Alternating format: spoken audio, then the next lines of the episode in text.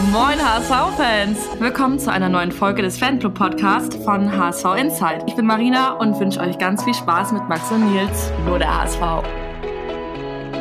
Hallo und herzlich willkommen. Hier ist der HSV Insight Fanclub Podcast. 50 Prozent, nämlich meine Wenigkeit aus Dänemark und 50 Prozent aus Kiel.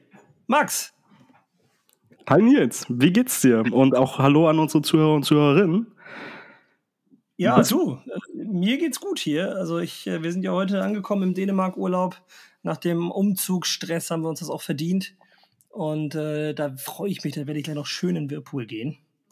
Aber jetzt nehmen wir erstmal gemeinsam für euch die neue Folge Podcast auf. Da bin ich ja fast ein bisschen neidisch. Also ich habe hier nicht mal eine Badewanne, deswegen, also Whirlpool, den äh, würde ich auch nehmen.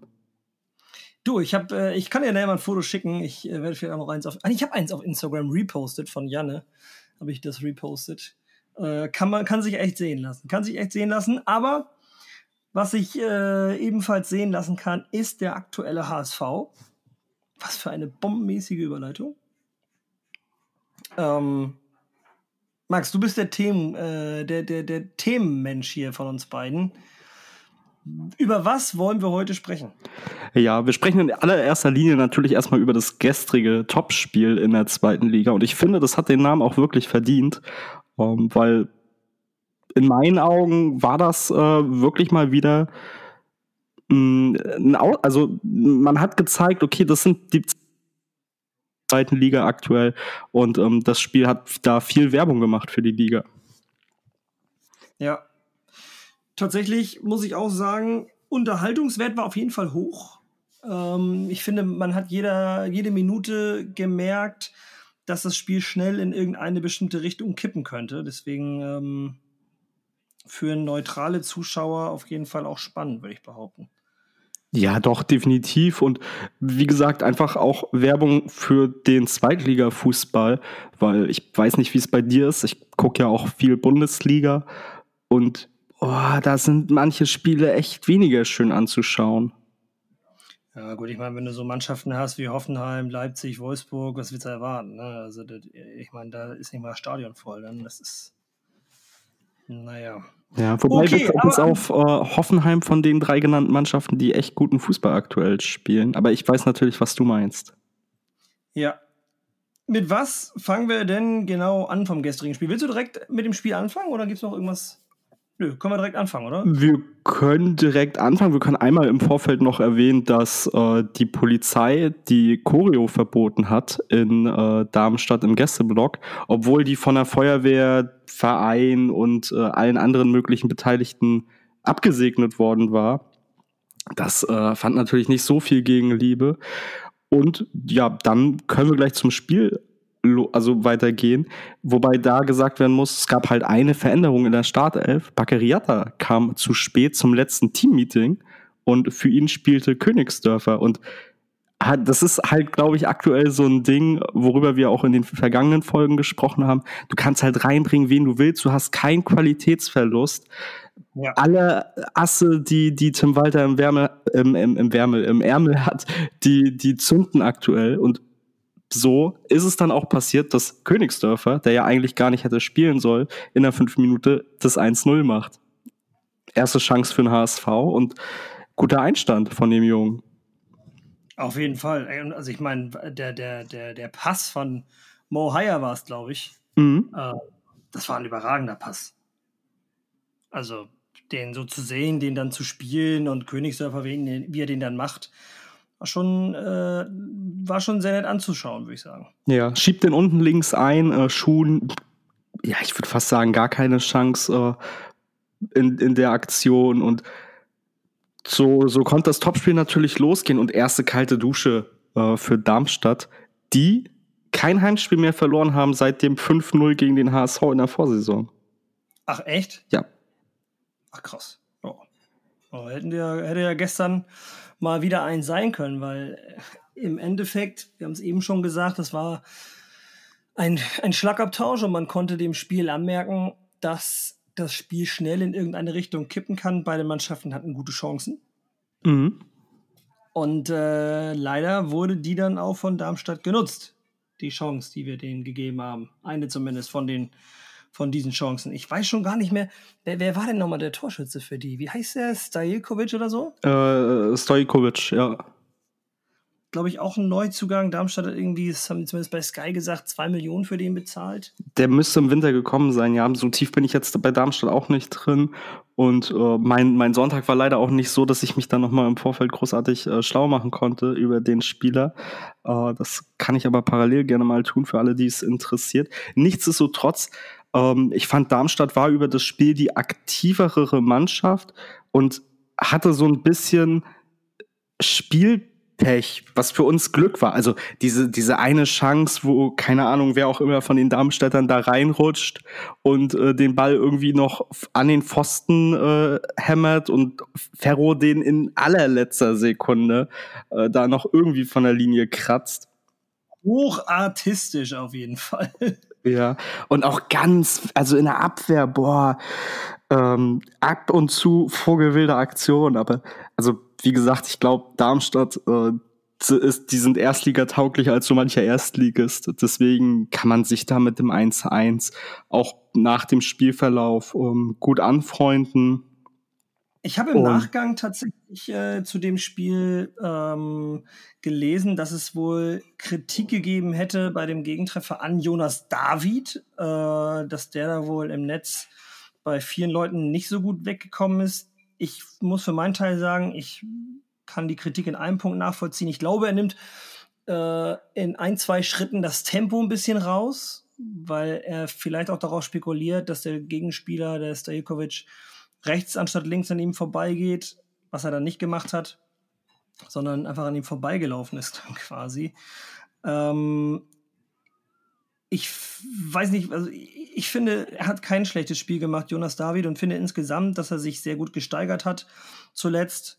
Ähm, also seitdem er für Mario spielen muss, mehr oder weniger. Und was ich daran oder was mich daran extrem stört, und das würde ich gerne tatsächlich mal mit dir besprechen, ist, dass ähm, sich an solchen Sachen immer so dermaßen aufgehangen wird. Also es geht mir unheimlich auf die Nerven, es geht mir unheimlich auf die Eier, dass es dann irgendwie immer Leute gibt, die meinen, naja, der David jetzt wieder da, das muss er doch verhindern. Und ja, Darmstadt mit den ganzen Torchancen, die waren klar besser.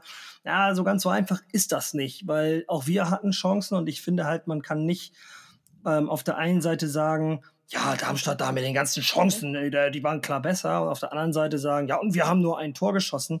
Denn auch der HSV hatte äh, Möglichkeiten. Und das, ich verstehe halt nicht, dass aktuell immer irgendwie das Gefühl, oder es kommt bei mir zumindest so an, dass es so viele gibt, die immer unbedingt von den Spielern verlangen, dass jede gegnerische Aktion verhindert wird. Und da geht mir ja gleich wieder, da muss ich jetzt, da geht mir schon wieder der Puls, weil es mich sowas von dermaßen nervt, dass die Leute nicht in der Lage sind, da rational zu bleiben und zu sagen, hey, wir haben dann gegen eins der Top-Teams unserer Liga, in der wir spielen, gespielt. Und äh, dann wird der Jonas David für die Aktion, ich weiß nicht, ob er das wirklich besser verteidigen kann. Keine Ahnung. Da also müsste er wahrscheinlich einfach einen Schritt schneller sein, noch schneller laufen können oder so. Ich habe mich, wie gesagt, kurz gefragt, warum nimmt er Tempo raus? Es sah zumindest so aus, ob er es gemacht hat, keine Ahnung. Äh, oder warum kommt Heuer nicht raus? Im Endeffekt, man kann nicht alles verteidigen und bitte hört auf, das von den Jungs zu verlangen, weil das ist total irrationaler Quatsch. So.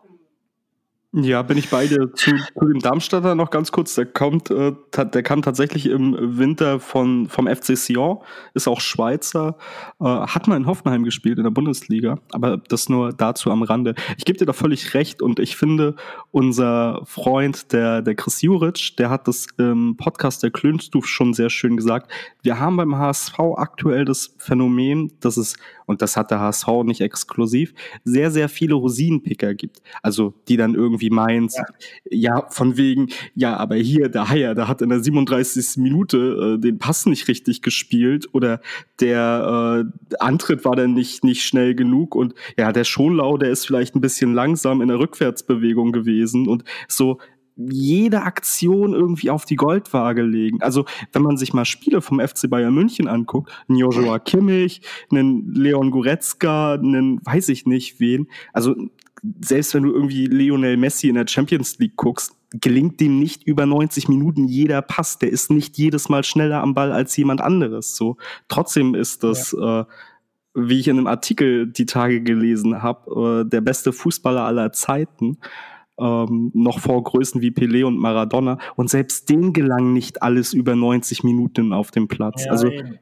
wenn, und vor allen Dingen, wenn wir Spieler hätten, denen über 90 Minuten alles auf dem Platz gelingen würden, dann würden die überall spielen, aber nicht beim HSV in der zweiten Liga. So. Ja.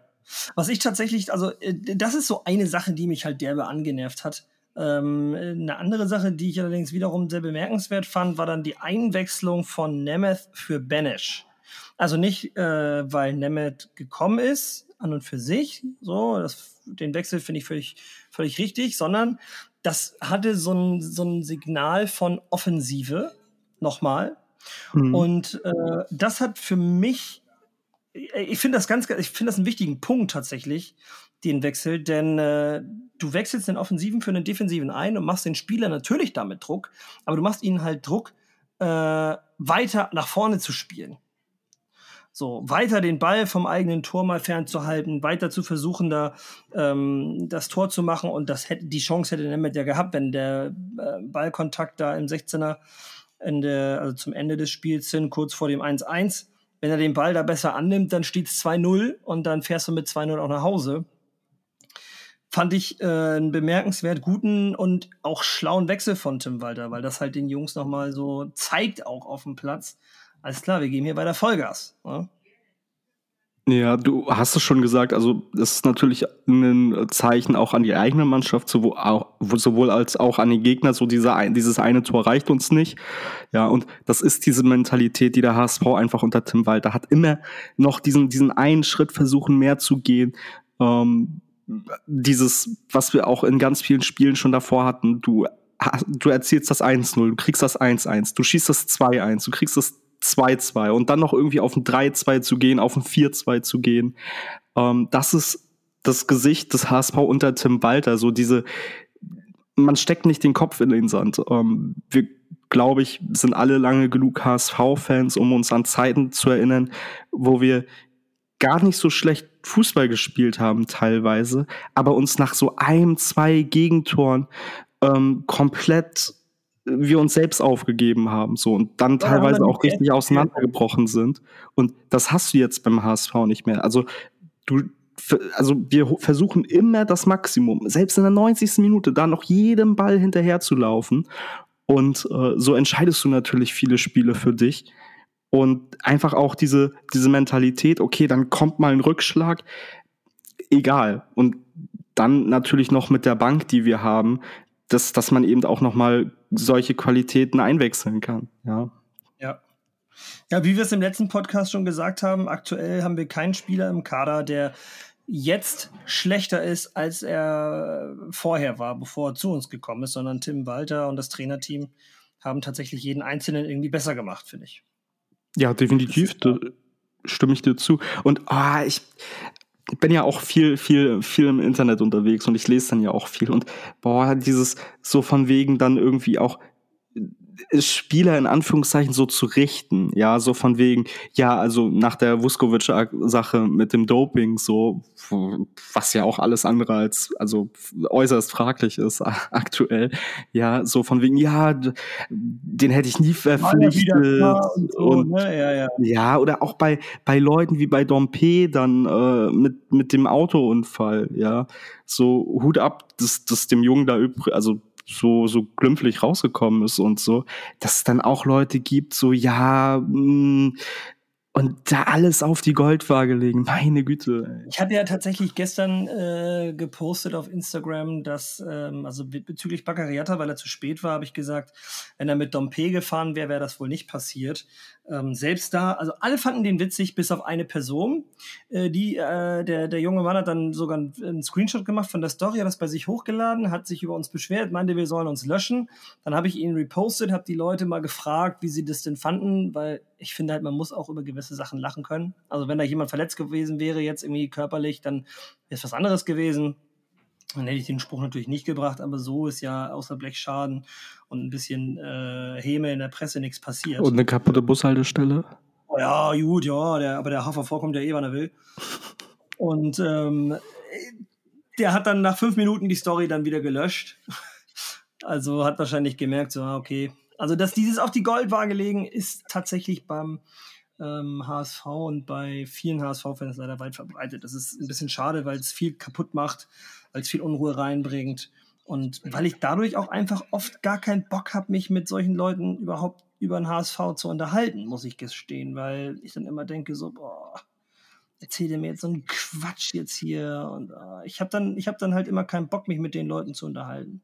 Ich weiß nicht, wie es dir geht, aber. Ja, sehe seh ich ähnlich. Vor allem, also du kommst ja meistens dann auf keinen grünen Spike. So, also einfach irgendwie eine gesunde Diskussionskultur gibt es ja auch nicht, nicht wirklich aktuell. Und äh, also unabhängig vom HSV, das ist natürlich auch ein gesamtgesellschaftliches Problem. Genauso wie es ein gesamtgesellschaftliches Problem ist, dass man den Leuten irgendwie heutzutage keinen Fehler mehr verzeiht. So. Also Dompe, ja, cool. Also, das war keine coole Aktion, so gerade mit der Fahrerflucht. Ich meine, Unfall, meine Güte, kann halt mal im Straßenverkehr passieren, so. Ja, ähm, wobei spricht da mal mit Polizisten und Rettungskräften, ne? Dass da Menschen abhauen nach einem, nach sowas ist tatsächlich relativ häufig, eben weil die unter Schock stehen. Das ist gar nicht so selten, wie man denkt. Also, da muss man auch das, das stimmt. Trotzdem macht es ja die Sache an sich nicht besser. Ich habe die Tage nee, gelesen. Nicht, nee, klar, aber ich habe Freitag oder Samstag gelesen, da hat eine Frau in Hamburg auch einen Autounfall gehabt, so und äh, die hat dann halt die Unfallstelle verlassen und sich schwer verletzt ins Krankenhaus äh, irgendwie geschliffen und ist, ist ja wurde dann da auch äh, von der Polizei nochmal äh, aufgesucht. Aber also das ist jetzt nichts, was, was Dompe exclusive hat. Er hat jetzt, also da ist halt im Grunde genommen nichts passiert. Die Karre ist Schrott, die Bushaltestelle ist kaputt. Ja, meine Güte. Also Fehler passieren. Da muss man sich jetzt nicht hinstellen und so tun, als hätte er jetzt Kinder geschlagen oder so. Ja, zumal man immer noch nicht weiß, was da jetzt wirklich passiert ist. Ne? Sind die da jetzt wirklich irgendwie ein illegales Rennen gefahren? Oder äh, ist er vielleicht einfach nur zu blöd zum Autofahren? Denn äh, auch Fußballer oder Prominente äh, sind halt, heißt halt nicht gleich, dass sie jetzt gute Autofahrer sind so, und dass sie nicht vielleicht mal Gas und Bremse verwechseln. Ich, ich weiß zum Beispiel auch gar nicht, weiß irgendwer, wie lange der schon seinen Führerschein hat? Weiß man das? Nee, keine ah, Ahnung, aber das, also, das, das ist ja auch irrelevant. Ja, also eine 500 PS Karre, ich glaube, da fahren nicht so viele mit und da kann man natürlich auch mal irgendwie in einer Kurve oder bei nasser Straße oder bei sonst was. Ja, äh, ehrlich. Also Marco Reus wurde viel Schlimmeres verziehen, nämlich fahren ohne Führerschein. So, der hatte eher die Mentalität, was ich nicht habe, können Sie mir nicht wegnehmen. Und äh, das ist natürlich dann auch nicht wirklich der Sinn der Sache. Ne? Das muss man auch mal so sagen. Ja, den hat er ja mittlerweile und nee, wie, ich finde, das wird dann auch mit so viel zu heiß auch gekocht so und ich finde, das hat dann auch wenig mit den Medien zu tun. Ich nehme das in den Medien teilweise gar nicht so so krass wahr. Ich finde, das ist in der HSV-Fan-Bubble ähm, viel viel ähm, heißer nochmal thematisiert und dass man dann auch irgendwie so Fälle miteinander zusammenwirft, so von wegen, ja, der Muheim, der war halt länger auf Toilette und der wurde irgendwie, der musste aussetzen. Ein Spiel hat nicht begonnen und der Dompe durfte.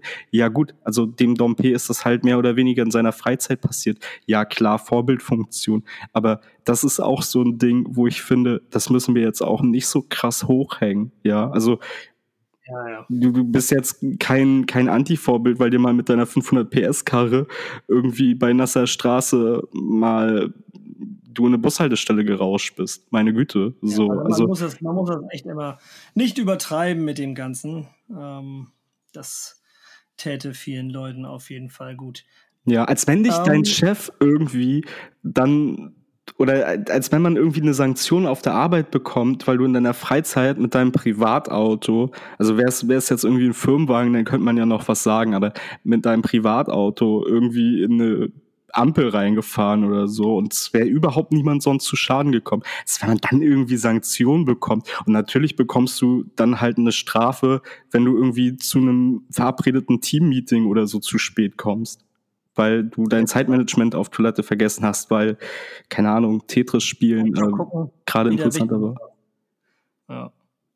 Ähm, apropos interessanter, ich äh, hatte gestern noch eine Szene, an der ich mich tierisch aufgehangen habe. Und äh, das war die Szene, wo Holland Vuskovic um, äh, Vuskovic wollte ich schon sagen, Glatzel umschubst, äh, kurz vor deren 16er da, zwischen, also Richtung Eckfahne. Und dann hinterher drei, vier Darmstädter gefühlt, ich glaube es waren drei, nämlich der Torwart, der Holland und noch ein anderer, die dann sich über ihn beugen so mäßig und auf ihn auch noch schimpfen. Erinnerst du die Szene? Ja, so, so, so ein bisschen. Was für eine Drecksaktion, wirklich. Also mir sind nachher keine Wörter mehr eingefallen, die ich äh, hätte sagen dürfen. Gerade Holland, der hätte in der Szene definitiv auch gelb kriegen müssen für seine Aktion. Hat er übrigens nicht in dem Fall. Also was für eine unsympathische Kacktruppe, die Darmstädter, ehrlich. Das muss man, also ja, also war, war, war, ein intensives Spiel, kampfbewusst. Ich glaube, wir verhalten uns in ja, allen Zweikämpfen auch nicht so. klar umschubse, ja, dann brauche ich den nicht hinterher noch bepöbeln, weil, also, der hat ihn ganz klar geschubst.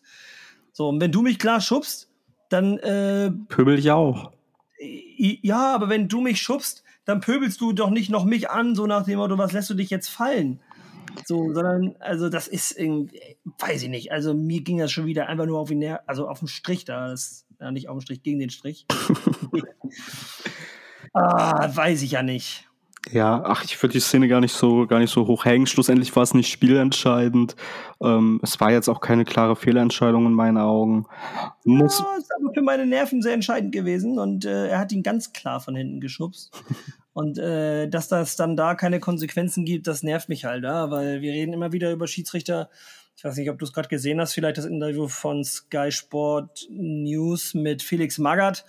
Da gab es die Frage an Felix Magath, ob äh, er findet, dass die Bayern von den Schiedsrichtern benachteiligt werden. Da hat er erstmal 30 Sekunden lang gelacht. Und ich auch. Man hat dann gesagt, nee, halte ich für Quatsch die Aussage. Sehe ich auch so. Ähm, ja, also ich finde einfach auch, dass die, das, äh, also gestern der Schiedsrichter stand mehrmals im Weg und dann keine gelbe Karte für Holland. Alles in allem fand ich, war es einfach ein unglücklicher Schiedsrichterauftritt. So.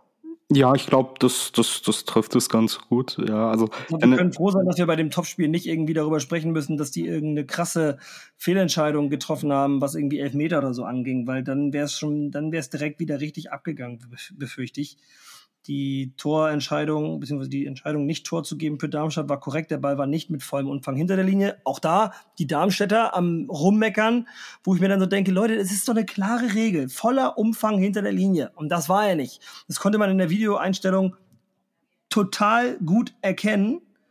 Dann denke ich mir so, ey. Ja, ich fand, das war eine hauchdünne Entscheidung. Also ich hätte beides irgendwie verstanden. Wo, wo mein Ansatzpunkt dann ist, also ich wusste das tatsächlich im Vorfeld nicht und ich finde das eigentlich nicht gut, dass es keine Torlinientechnologie in der zweiten Bundesliga gibt. Also ja, dass es den Pieper nicht gibt, ne? Ja. ja, also das wäre doch in meinen oder das ist doch in meinen Augen das wichtigste Element im Profifußball, was wichtiger zumindest als der VAR irgendwie an, an technischen Hilfsmitteln da ist.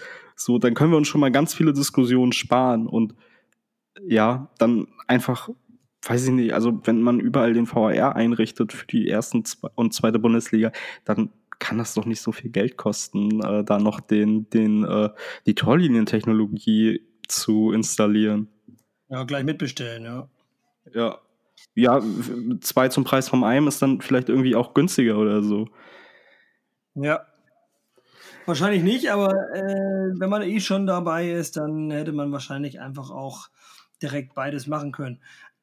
Ich glaube, das ist zumindest ein technisches Hilfsmittel. Über den VAR kann man ja viel diskutieren und viel von halten, äh, was man will. Ich an sich bin kein Gegner. Ich finde, das ist an sich ein sehr gutes Tool.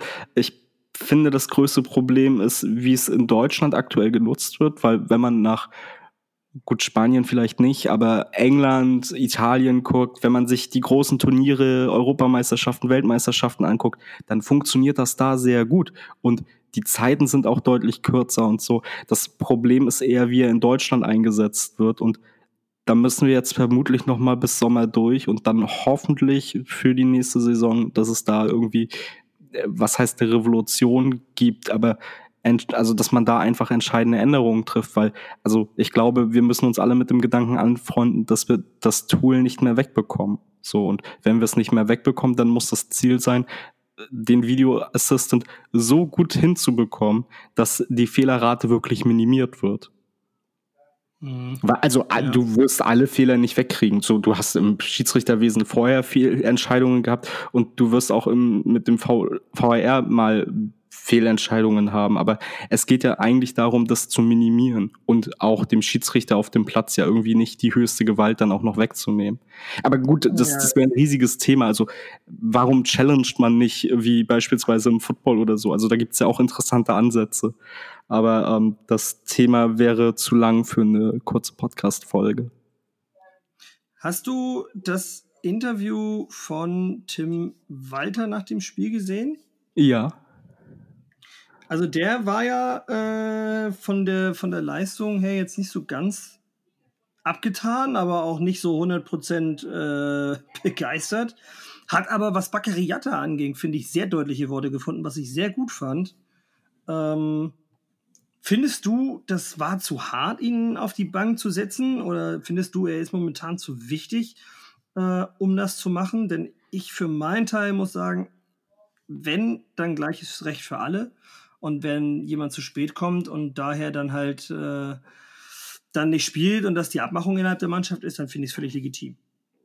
Also da stimme ich dir zu. Ich, also ich persönlich hätte Jatta jetzt deshalb nicht auf die Bank gesetzt, aber wenn man im Vorfeld die Regeln so hat, hier, äh, wir sind alle pünktlich, wenn nicht pünktlich ist, der steht halt nicht in der Startaufstellung und so wie ich Tim Walter kenne, wird er diese Aussagen vorher getroffen haben. Wir kennen es ja auch aus dem Fall Muheim so.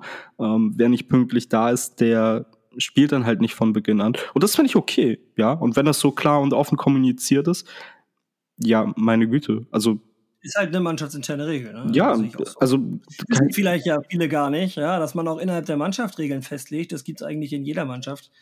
Das, da gibt es einen Strafenkatalog, was zu spät kommen kostet, was äh, dich eine rote Karte kostet, von wegen ein Ausgeben und so weiter und so fort. Und ich denke mal, dass die Jungs da auch was das zu spät kommen oder unpünktlich sein angeht, ähm, dass sie da ebenfalls Regeln gefunden haben. Ja, ich glaube, das gibt es überall. Das gibt es in jeder, jeder Schulklasse, irgendwie in jedem Betrieb, in jedem Unikurs oder so.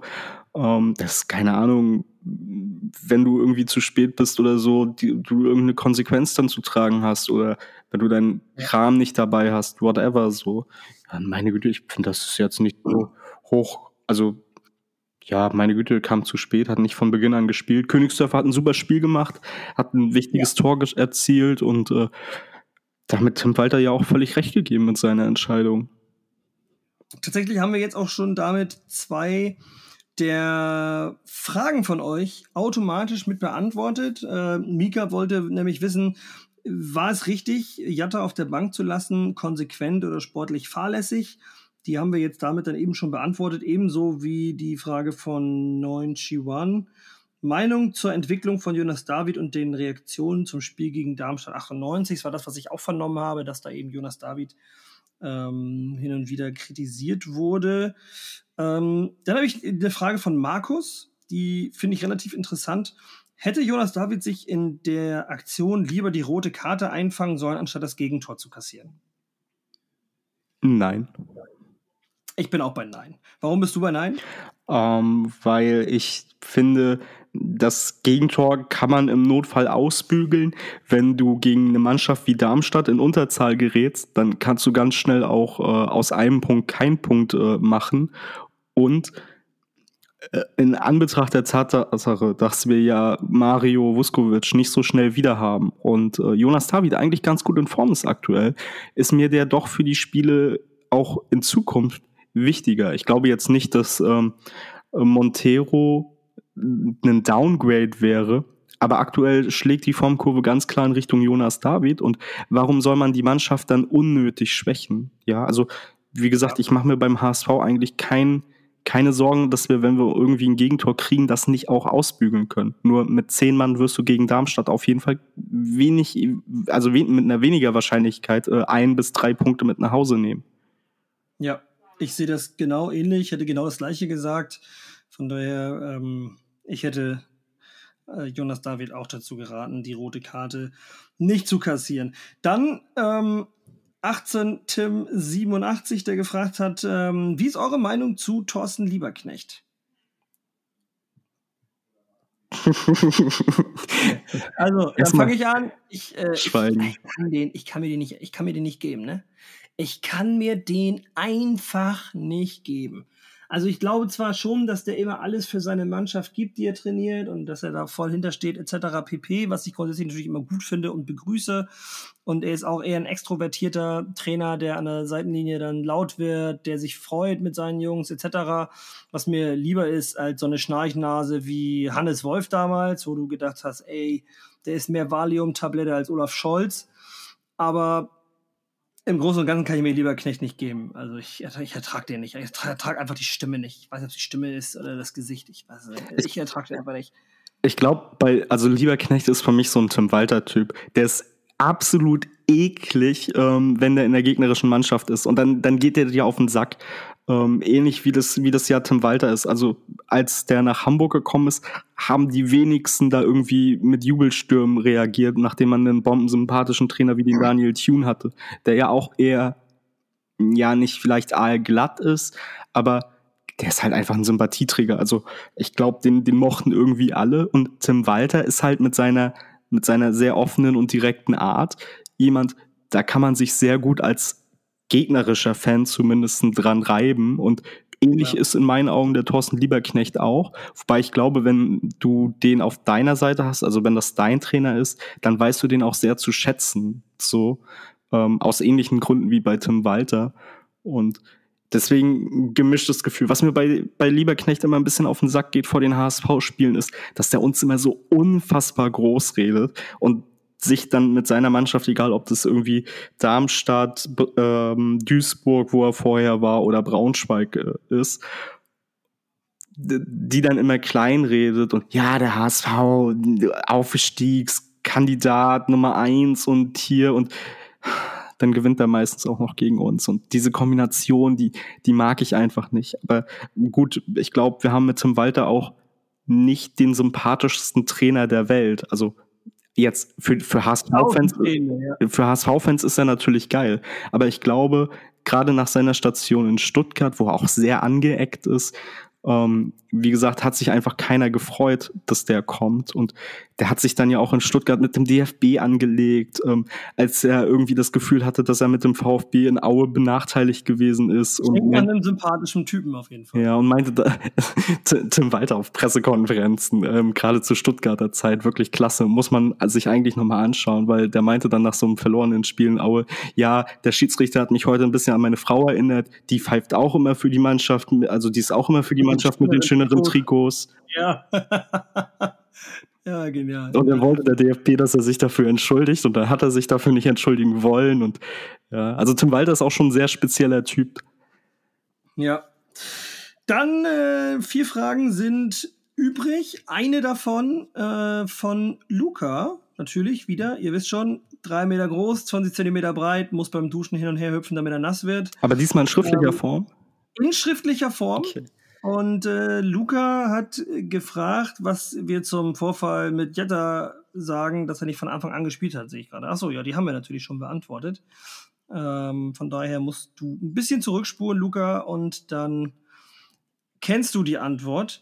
Ähm, dann habe ich hier noch eine Frage von Sukhshit Singh, ich weiß natürlich jetzt nicht, wie man das ausspricht, vergib mir, wenn ich das falsch ausgesprochen habe, wurde Muheim in der Vergangenheit zu Unrecht kritisiert, denn Leibold war ja Fanliebling und auf der Bank. Und äh, zu Beginn wurde Muheim mutmaßlich auch vor allem dafür kritisiert, weil er dem Fanliebling mehr oder weniger den Platz weggenommen hat. Findest du, ähm, das war zu Unrecht kritisiert? Ganz großes Ja. Also ich finde, generell geht man beim HSV mit seinen Spielern, gerade mit neueren Spielern, sehr, sehr hart ins Gericht. Also, ja, bei Dompe auch, ne? Ja. Also auch bei, bei Laszlo Benisch, dem nach drei Spieltagen alle irgendwie das Fußballspielen abgesprochen haben und meinten so, oh, der kommt aus der ersten Liga und der ist Nationalspieler, was will der eigentlich hier? Also wie schlecht der ist, der kann im Winter wieder gehen. Und auch bei einem Miro Muheim, gerade bei dem wird ja auch jede Aktion oder wurde sehr, sehr stark jede Aktion immer auf die Goldwaage gelegt. Und ich finde den wirklich gut. Also Muheim ist, ist jung, der kam irgendwie auch aus dem Nichts, da stimmt der Einsatz, ähm, der ist unheimlich stark am Ball, der hat einen richtig krassen Offensivdrang. Ähm, also ich würde auch sagen, ich bin da momentan rundum zufrieden. Also ich äh, sehe das wie du, aber ich habe jetzt auch kein. Gerade dieses, wie stark der am Ball ist. Also da können also, einige unserer Offensivspieler, glaube ich, noch eine Menge von lernen. Ähm, wie, wie der irgendwie äh, aus dem Stand äh, die Dinger macht. Wahnsinn. Also, Was man schon sagen muss, ist, am Anfang hatte er Schwierigkeiten, sich einzufinden. Äh, das sehe ich schon. Das hatte Jonas David jetzt zu Beginn seines Ersatzes für Mario Vuskovic auch ähm, auch Laszlo Benesch hatte das, aber das ist nicht unnormal. Also ähm, du musst ja auch, also junge Spieler, anderes Land, potenziell andere Sprache, so. du musst ihnen also, ein bisschen Eingewöhnungszeit geben. Andere Abläufe auch, ja. Wann laufe ich auf den Gegenspieler, wann gebe ich Druck, etc. pp. Das sind so Sachen, ähm, die, die sitzen halt einfach nicht sofort. Und deswegen, ähm, ja, Muheim hatte auch am Anfang so seine, seine Probleme und da war ich sicherlich ähm, auch einer von denen, der die auch angesprochen hat. Aber im Großen und Ganzen auch, wenn ich meine relativ gute Beziehung zu Tim Leibold da mit reinnehme in die Bewertung, ähm, sportlich ist das für den HSV auf jeden Fall kein Downgrade mit Muheim und ohne dir, Tim, falls du es hören solltest, jetzt irgendwie Böses zu tun. Vielleicht ist es dann sogar eher ein Update. Aber Gut, so ist es nun mal. Der HSV hat aber auch entsprechend Geld für ihn bezahlt und früher wurde immer genörgelt, wenn Geld ausgegeben wurde für Spieler, die hinterher nicht gespielt haben. Jetzt wird rumgenörgelt, dass wir Geld ausgeben für Spieler, die dann angeblich zu teuer waren und dann. Äh, Wobei äh, Muheim Schnapper war. Also Muheim, Muheim war ein Häppchen auf jeden Fall. 1,5 Millionen für, für einen Linksverteidiger. Ähm, wenn du mal guckst, dann wirst du keine, also wenn du den jetzt im Sommer irgendwie holen wollen würdest oder so, würdest du auf jeden Fall mehr als 1,5 Millionen bezahlen. Und äh, deswegen Hut ab. Also ich glaube, der hat eine sehr, sehr hohe Decke, der Muheim. Vielleicht kommt man irgendwann nochmal auf die Idee, den ein bisschen nach vorne zu ziehen und dann vielleicht Katterbach auf die Linksverteidigerposition zu setzen, wobei wir auf den Flügeln so überragend besetzt sind, ähm, mit einem Jatta, mit einem Dompe, mit einem Königsdörfer, dass da eigentlich gar kein Need ist und ja, also Tim ist ein super Typ. Ich glaube, der war auch immer gut fürs Mannschaftsgefüge. Aber ich glaube, der Punkt des besseren Fußballers geht an Muheim. Ja. Dann fragt Paul, wir haben jetzt noch zwei Fragen übrig. Paul Briggs fragt, würden ein oder zwei erfahrenere Spieler dem Kader eventuell noch weiterhelfen? Da muss ich ganz klar sagen, also ich sehe keine Notwendigkeit, noch ältere Spieler jetzt irgendwie wieder reinzuholen, weil man sagt, ja, die, also was sollen die bringen? Ich meine, es, wir haben die beste äh, Zweitligasaison jetzt aktuell, die wir spielen, seitdem wir abgestiegen sind. Ähm, sind seit, ich weiß nicht wie vielen Spielen ungeschlagen sind äh, wieder oben mit dabei und auf Dauer da oben mitzubleiben, ist auch nicht ganz so einfach. Denn wenn man sich jetzt beispielsweise mal Arminia Bielefeld anguckt, die aus der ersten Liga abgestiegen sind, normalerweise sind Absteiger aus der ersten Liga immer Favorit auf den Wiederaufstieg oder zumindest oben mitzuspielen. Die dümpeln am Ende der Tabelle rum, während der HSV es wirklich seit Jahren schafft, konstant oben mitzuspielen hin und wieder mal ein bisschen Pech hat, hin und wieder einfach auch Unvermögen und dann vermischt sich beides und dann klappt es halt nicht. Aber ich bin mir sicher, dass wir keine weiteren Spieler holen müssen für den Aufstieg und dass wir dieses Jahr das auch auf jeden Fall hinkriegen. Ja, mal abgesehen davon, dass wir es auch nicht mehr können, weil die Transferperiode ja zu Ende ist. Aber also ich finde das okay, schon nein, gut ab. Also äh, stimmst, du, stimmst du mir kategorisch erstmal zu? Ich stimme dir kategorisch erstmal zu. Also, und wie würdest du es beurteilen, wenn wir jetzt aufsteigen und die Frage jetzt an dich gerichtet ist, wenn es um die erste Liga geht? Würdest du sagen, für die erste Liga brauchen wir nochmal erfahrenere Spieler? Ähm, also Alter ist ja erstmal kein Qualitätsmerkmal. Ich glaube, wir haben viele erfahrene Spieler. Wir haben ja auch jetzt, also wir haben ja keinen Kader, der einen Altersdurchschnitt von 23 oder so hat. Ja, also wir haben mit Ferro, wir haben mit Schonlau, wir haben mit ähm, Benesch, Glatze, Benesch, Dompe, Glatze, genau, Sonny Kittel und so haben wir ja auch schon Spieler in den Reihen, die, die alle äh, bisschen älter als äh, 23 oder 24 sind. So auch wenn wenn Benisch dann natürlich äh, noch noch dicht dran ist mit seiner 25. Aber so alles in allem sehe ich jetzt nicht, dass wir da irgendwie so eine ganz junge Horde an an Dachsen haben oder so. Ich, ich glaube auch, wir müssen uns von diesem äh, erfahrene Spieler, das muss man, also erfahrene Spieler, was heißt, was ist ein erfahrener Spieler? Ist ein erfahrener Spieler jetzt jemand, der alt ist? Aaron Hunt damals beispielsweise? Oder ist ein erfahrener Spieler ein erfahrener Spieler, der, der Erfahrung hat mit der Mannschaft, mit dem Mannschaftsgefüge, mit dem Trainerteam? Ich würde behaupten, äh, die Erfahrung, weil du eben auch sagtest, das Alter ist kein Indikator für Leistung. Das ist völlig richtig. Wenn man sieht, dass bei Paris Saint-Germain in der Champions League einer gespielt hat, der gerade 16 und ein Büschen ist, ähm, das, also, da fragt auch keiner, ja, brauchen wir jetzt an der Position einen Älteren? Sondern ich glaube eher, es hat was mit dem Mannschaftsgefüge zu tun und ein Spieler, der, keine Ahnung, äh, 19 ist und schon seit einem Jahr in einer Mannschaft spielt, kann dir mehr weiterhelfen als einer, der neu dazukommt, ähm, wenn die auf gleichem fußballerischen Level sind, sagen wir jetzt mal, ähm, der älter ist. Weil ich glaube, das ist eigentlich, also der erfahrene Spieler ist eigentlich der, der Erfahrung hat in der Umgebung, in der er gerade spielt. Ja, ist ja also ein bisschen Auslegungssache so. Also beides trifft ja zu, wo ich ähm, der Frage in der Hinsicht oder wo ich die Frage in der Hinsicht mit Ja beantworten kann, ist, wir brauchen auf jeden Fall Verstärkung, wenn wir in der ersten Liga spielen. Ähm, ich will damit nicht sagen, dass unsere Mannschaft nicht erstligatauglich ist. Das ist sie, glaube ich, alles in allem. Aber ja, also gegebenenfalls passiert ja auch was, dass, dass sich irgendwie Leute verabschieden, so was wird mit einem Kittel beispielsweise, auch wenn er jetzt sportlich aktuell nicht die große Relevanz hat. Aber du musst ja auch den Kader in einer gewissen Breite einfach haben.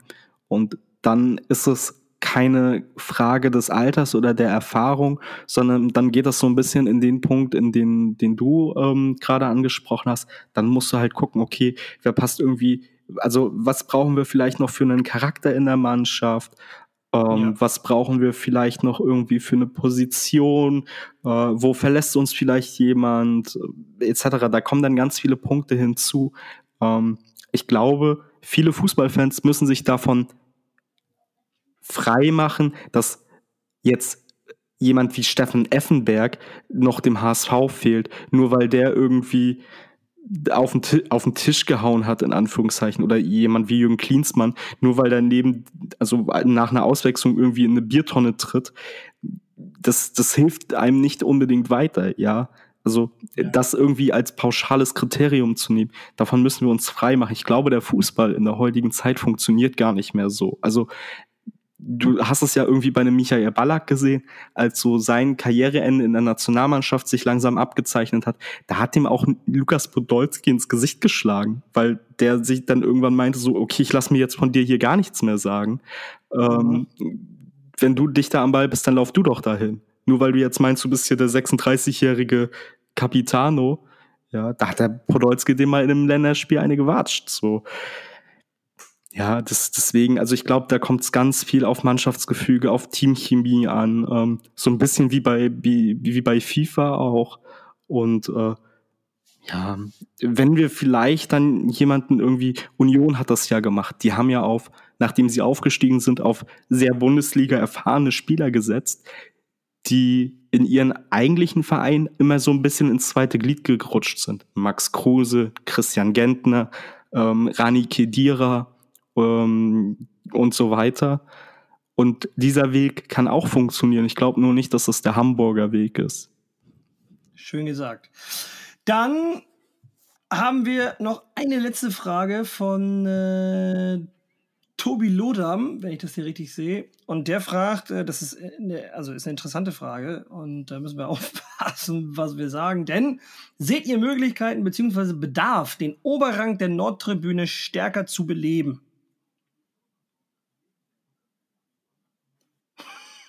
Äh, ja, gute Frage, ne? Ja, also, also aus 25a, wo wir halt sonst immer stehen, sieht man und hört man das halt nicht so richtig. Deswegen ist es, glaube ich, auch ein bisschen schwer zu beantworten.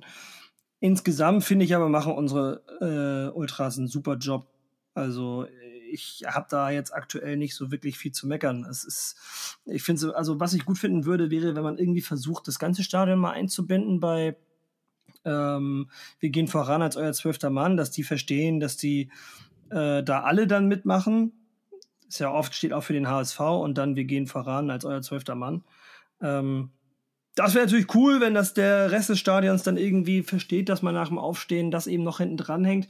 Aber das ist halt auch schwer zu kommunizieren. Also ähm, ich habe null Grund irgendwie am Support der HSV-Fans aktuell zu meckern, bis auf die altbekannten Säufer, Kiffer, die ähm, also Säufer und Kiffer, die halt irgendwie dann nicht richtig mitmachen, die Leute, die nicht im Takt klatschen und so.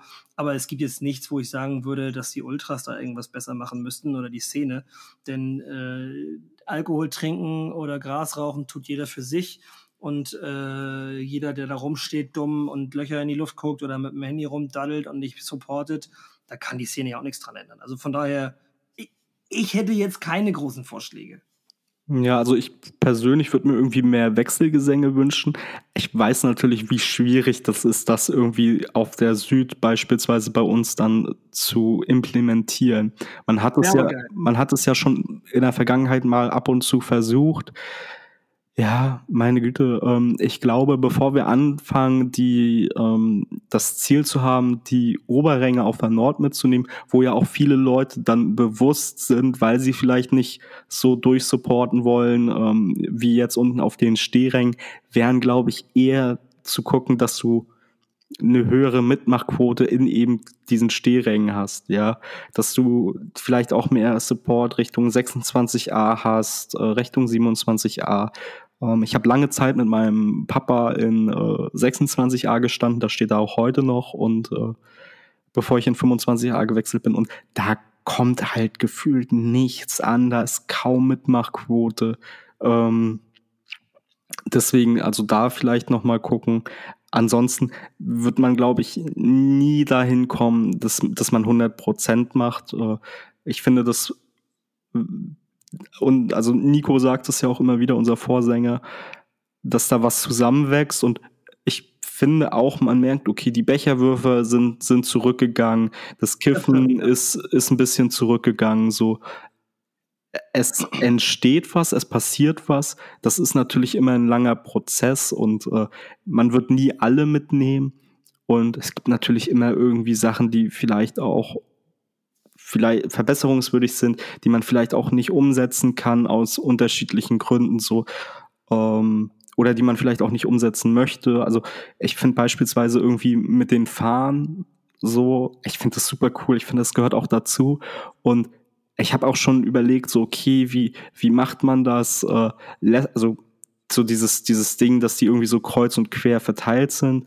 Ähm, wäre das irgendwie eine Lösung, dass man sagt, okay, man stellt die Fahnen nach ganz oben, man stellt die Fahnen nach ganz unten, lässt man das so? Also das sind ja auch immer so Gedankenexperimente, die natürlich auch nicht verboten sind, nur dann kommt es halt auch immer drauf an, so ist es umsetzbar, ist es nicht umsetzbar, wie ist es umsetzbar? Und da kommen dann ganz viele Faktoren zusammen. Manche möchten nicht, manche können nicht, whatever so. Ja. Ja, dann haben wir es geschafft, glaube ich. Außer du hast noch irgendein Thema, was äh, noch angeschnitten werden muss diese Woche. Nächste Woche melden wir uns, glaube ich, äh, Mittwoch, wenn alles gut geht. Ja, also Wäre wär Mittwoch super. Am, am Wochenende könnte ich keine Folge äh, aufnehmen. Ich bin, ich bin auf jeden Fall noch am Mittwoch, äh, also ich bin jetzt noch äh, heute ja angekommen und dann die ganze Woche auf jeden Fall noch bis nächsten Sonntag hier in, in Dänemark. Das heißt, wir können auf jeden Fall Mittwochabend aufnehmen. Ich würde mich sehr freuen. Nils, ich habe tatsächlich noch ein Thema mitgebracht. Ach du Heiliger, jetzt kommt's. Und ich weiß, äh, das könnte jetzt den Podcast noch mal ein bisschen in die Verlängerung treiben, aber Oh. Es gibt ja eine neue, also was heißt Wendung, aber es gibt ja ein, ein neues Ereignis im Fall Mario Vuskovic. Ach ja, stimmt. Er hat mich darüber schon so derbe aufgeregt, dass ich das schon wieder versucht habe zu verdrängen. Ja, äh, ja. der Gutachter äh, Dr. Naut sieht keine Notwendigkeit für eine C-Probe, weil angeblich alles korrekt analysiert gewesen ist was ich, wo ich mich frage, wie das geht, wenn er nicht dabei war, aber okay. Denn die WADA, die World Anti-Doping Association und die NADA, die nationale Anti-Doping-Agentur, wollen mit allen Mitteln natürlich diese C-Probe verhindern, denn die ist A nicht vorgesehen und B würde sie die kompletten Doping-Kontrollabläufe auf äh, der Welt auf den Kopf stellen. Und äh, es sieht so aus, als würde Mario Vuskovic aktuell darunter leiden, respektive der HSV. Es beeindruckt mich allerdings in der Hinsicht nicht, Max, muss ich ganz ehrlich sagen, weil ich mir das schon gedacht habe und weil die HSV-Verantwortlichen und auch die Anwälte von Mario Vuskovic schon von Anfang an gesagt haben, zur Not gehen sie bis vors KAS, also vors internationale Sportgericht. Und ähm, ich fürchte, der Schritt ist eh unumgänglich. Und von daher mache ich mir da keine Sorgen, weil es, es, es wird vors KAS gehen, es wird dauern. Leider ähm, wird es dauern. Es wird auch unbequem bleiben. Und wenn der DFB jetzt nicht Mario freispricht, dann muss es am Ende wohl das Kass tun, denn spätestens da werden die Leute sagen, ey, was ist da passiert? Der hat das im heimischen Kühlschrank gelagert und so. Also ich kann mir das nicht vorstellen, dass am Ende das zu einer Verurteilung kommt. Ich bin da ganz entspannt.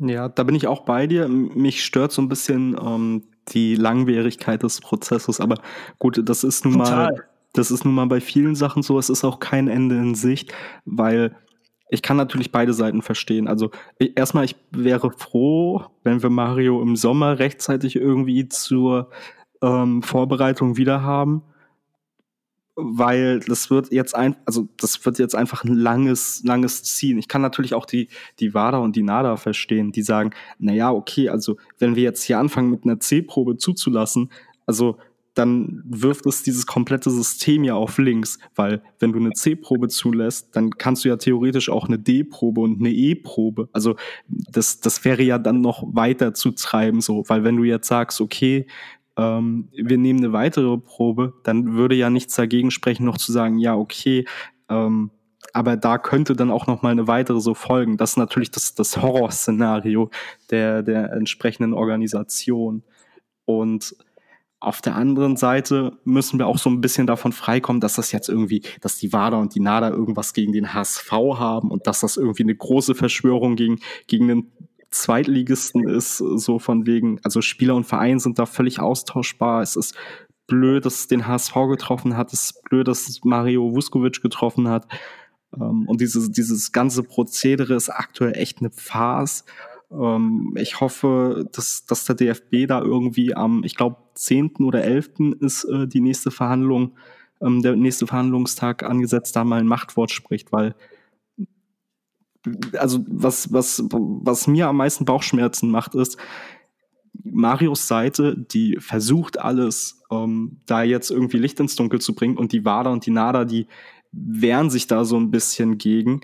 Und da muss der DFB in meinen Augen jetzt ganz klar mit seinem Schiedsgericht, was auch immer man davon halten will, ähm, ja, die, die Frage, die, die, also die müssen die halt, halt einschreiten. Die müssen halt sagen so, okay, nee, das ist jetzt hier nichts mit wollen oder so. Ihr macht die verdammte Probe jetzt und gut ist so. Ähm, warum wollt ihr die denn nicht machen? Ja, also du kannst doch nicht, wenn, wenn Mario und seine Seite von Anwälten und alles, alles anbieten und alles offenlegen und alles, alles geben würden, ja, ähm, dass dann die Waller sagt, na ja, also das ist in unseren Regularien nicht vorgesehen. Dass die das natürlich, also dass die natürlich diese Horrorszenarien im Kopf haben, ist ja schön und gut, aber da muss dann der DFB als entsprechende, als entsprechendes Institut einschreiten und sagen, so, ja, okay, das ist uns jetzt aber egal der Fall ist jetzt hier so und äh ja, das Problem ist halt, dass es eben nicht der, die NADA oder die WADA gegen den HSV sind, sondern dass es eben, dass die WADA und die NADA gerade versuchen, ihren eigenen Arsch zu retten. Ne? Und äh, eben weil WADA und NADA versuchen, ihren eigenen Arsch zu retten, könnte es eben alles auf links drehen. Ich, ja, also ich, ich glaube, der DFB muss sich entscheiden, wer steht für uns höher. Wir selbst oder Wada und Nada, was ist hier wirklich ähm, das maßgebende äh, Gericht quasi in diesem Fall. Ähm, denn würde der DFB es einfach schlucken, würden sie damit WADA und NADA höher stellen als das eigene Sportgericht. Vielleicht ist es ja aber auch so, dass der DFB sagt, okay, für uns waren da so viele Ungereimtheiten äh, bei der ganzen Sache mit dem privaten Kühlschrank und so weiter und so fort dass wir jetzt sagen, alles klar, die Probe ist nicht verwertbar, der Spieler ist freigesprochen. Was damit war oder nada passiert, kann dem DFB am Ende auch egal sein. Also, das werden wir dann sehen am nächsten Verhandlungstag, da werden wir schlauer sein. Vielleicht wird Vuskovic tatsächlich einfach freigesprochen, weil ich glaube, eine, also eine Verurteilung, gut, dann geht es vors Kass. Ähm, ich weiß aber nicht, ob der DFB bereit wäre, noch eine vierte, einen vierten Sitzungstag zu installieren. Ich glaube aber halt auch auf der anderen Seite wiederum nicht, dass sie es am dritten Verhandlungstag alles geklärt bekommen jetzt. Von daher bleibt uns nichts anderes als abwarten.